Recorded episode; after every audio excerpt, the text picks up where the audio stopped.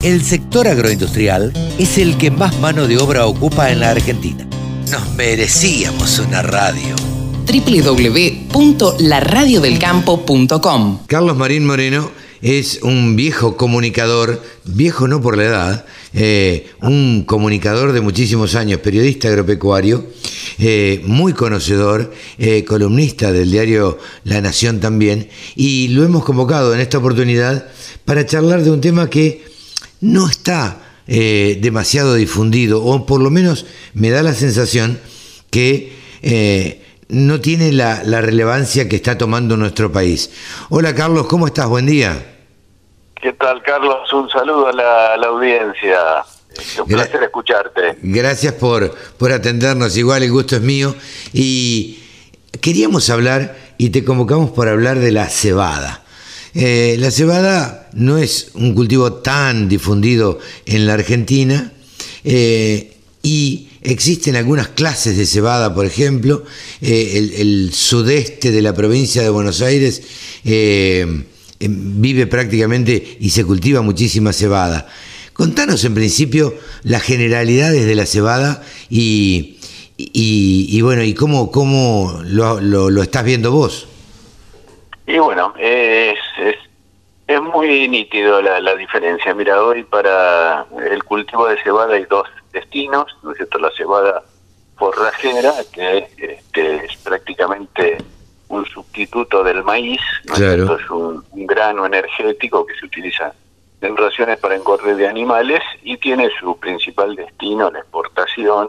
Últimamente el mayor comprador es China, pero también se ubica en los países de Medio Oriente.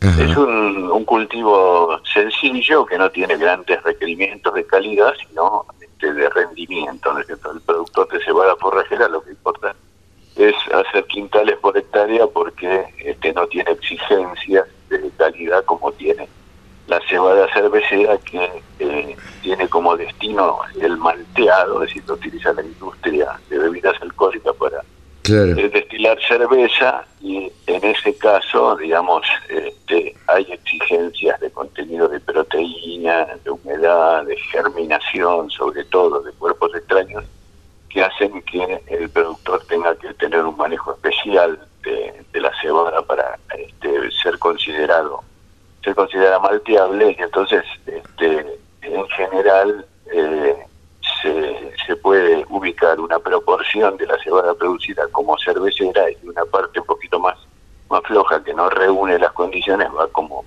como forrajera pero vale la pena tirarse a la cervecera porque eh, a lo largo de los años tiene más o menos una diferencia de 20 dólares contra la forrajera. Ah. Hoy una cebada forrajera vale 195 dólares y la cervecera, si se repiten los contratos del año pasado, tendrías que hablar de, de 20 dólares más, de 205, 210.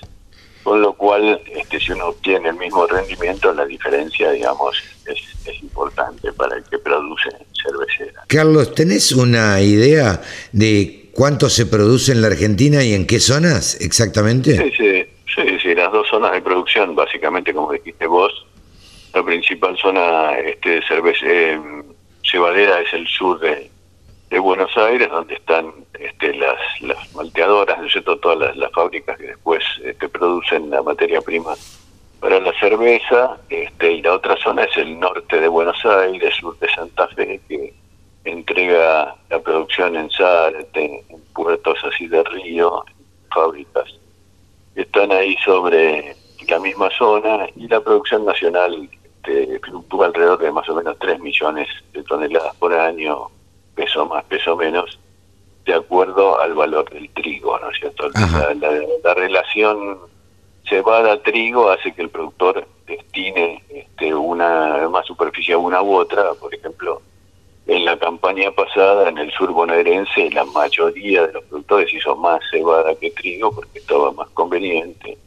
Y otra cosa que en esta campaña va a influir mucho, Carlos, es que el trigo tiene un componente político, ¿no es cierto? Estamos hablando ahora sí. todos los días escuchando que va a haber un registro de exportación de carnes sí. y la que hay que mantener la inflación baja y el gobierno con un diagnóstico equivocado cree que los alimentos son los que producen inflación en vez de darse cuenta que la emisión monetaria es la que produce eso y en cualquier momento, pienso yo, empieza a mirar el de nuevo el precio del pan, el precio del trigo y no hay que descartar a lo mejor alguna intervención en el mercado del trigo, entonces el productor que quiere eh, alejarse de esa situación, este, la cebada no tiene ninguna de esas situaciones políticas, y hoy va a ser un elemento, una decisión, en la decisión va a tener mucho que ver esa cuestión política claro. de que el trigo puede tener algún problema en el momento de comercializarse. Es una, una buena opción entonces para los productores que por ahí hacen trigo,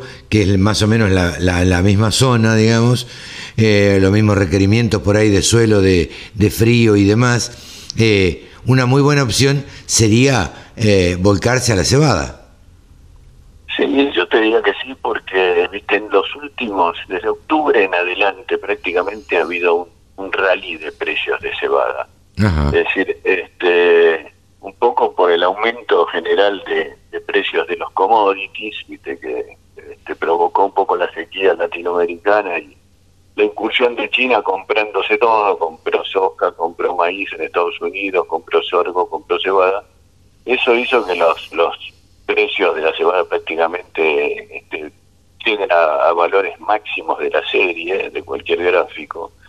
Y eso se tradujo internamente, ¿no es cierto? Hoy un FOB de cebada cervecera está a 280 dólares y una forrajera a 260 y al productor, bueno, este, se le pagan, como te decía, 195 por la forrajera contra 190 del trigo que se pueden hacer.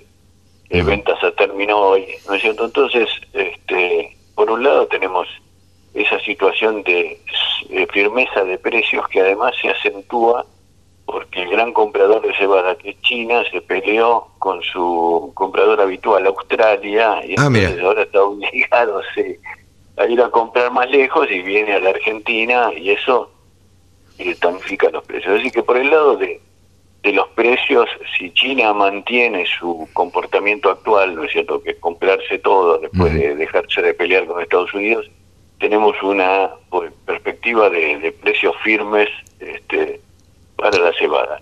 Y si uno va internamente, este, tranqueras adentro, a hacer las cuentas, eh, yo tengo acá un modelito para, para Tandil, para el sur bonaerense, que considera 55 este, quintales por hectárea para este, cebada y 50 para el trigo, porque generalmente, como te digo, en muchos casos eh, los rindes de la cebada son un poquito mayores de los del trigo, y con un precio de 195 para la cebada y 190 dólares para el trigo, el margen bruto de la cebada es superior al trigo, está en 460 dólares por hectárea contra 313 del trigo, con lo cual este, el trigo, digamos, sale perdidoso en este caso contra, contra la cebada y si uno le agrega un arrendamiento, digamos, eh, una situación donde uno le pone 300 dólares de arrendamiento, te queda un margen bruto de la cebada de 160 este, contra 13 del trigo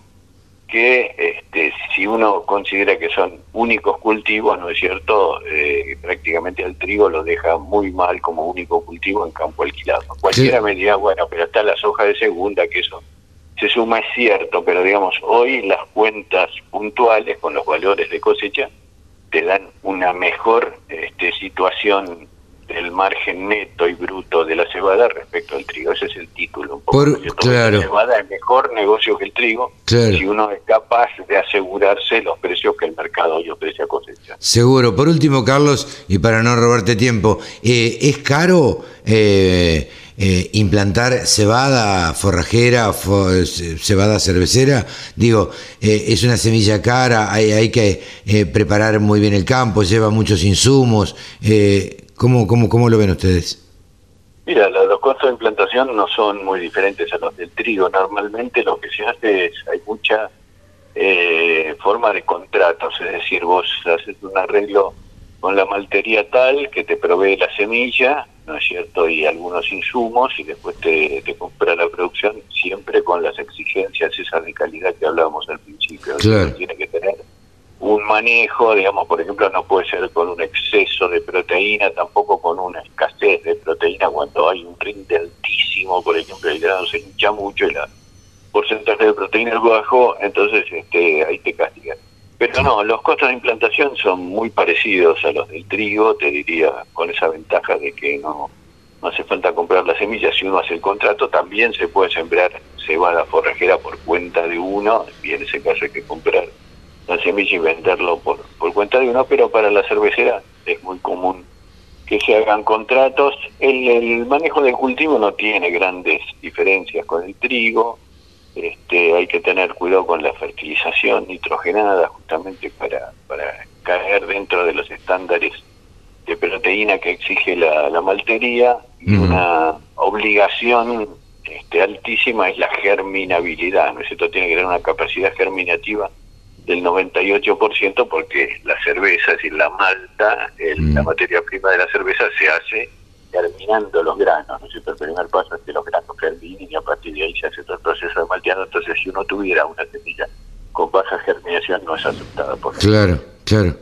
Mira vos, la verdad que no, uno no la tiene muchas veces en el, en el radar a, la cebada, eh, pero una muy buena oportunidad de, de negocios para, para este 2021, para este invierno que se viene, ¿no?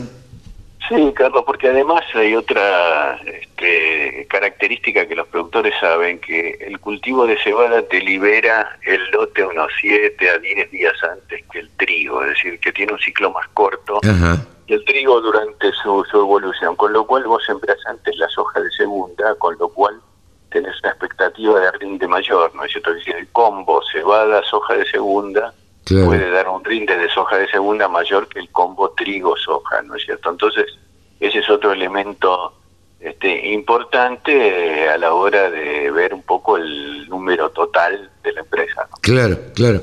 Carlitos, te agradecemos mucho este contacto con la Radio del Campo y bueno, nada, este será un trabajo eh, que has preparado eh, para asesorar a alguien, entiendo, en, tu trabajo, en tu labor de asesor también de, de algunos campos, ¿no? Sí, sí, es este los, los datos básicos los prepara una consultora Z Group, que hace ya tiempo que está en el mercado y que genera información agroeconómica mensualmente. le hemos, le hemos hecho muchas notas, o varias por lo menos. Este, siempre es bueno charlar con los muchachos de Z Group.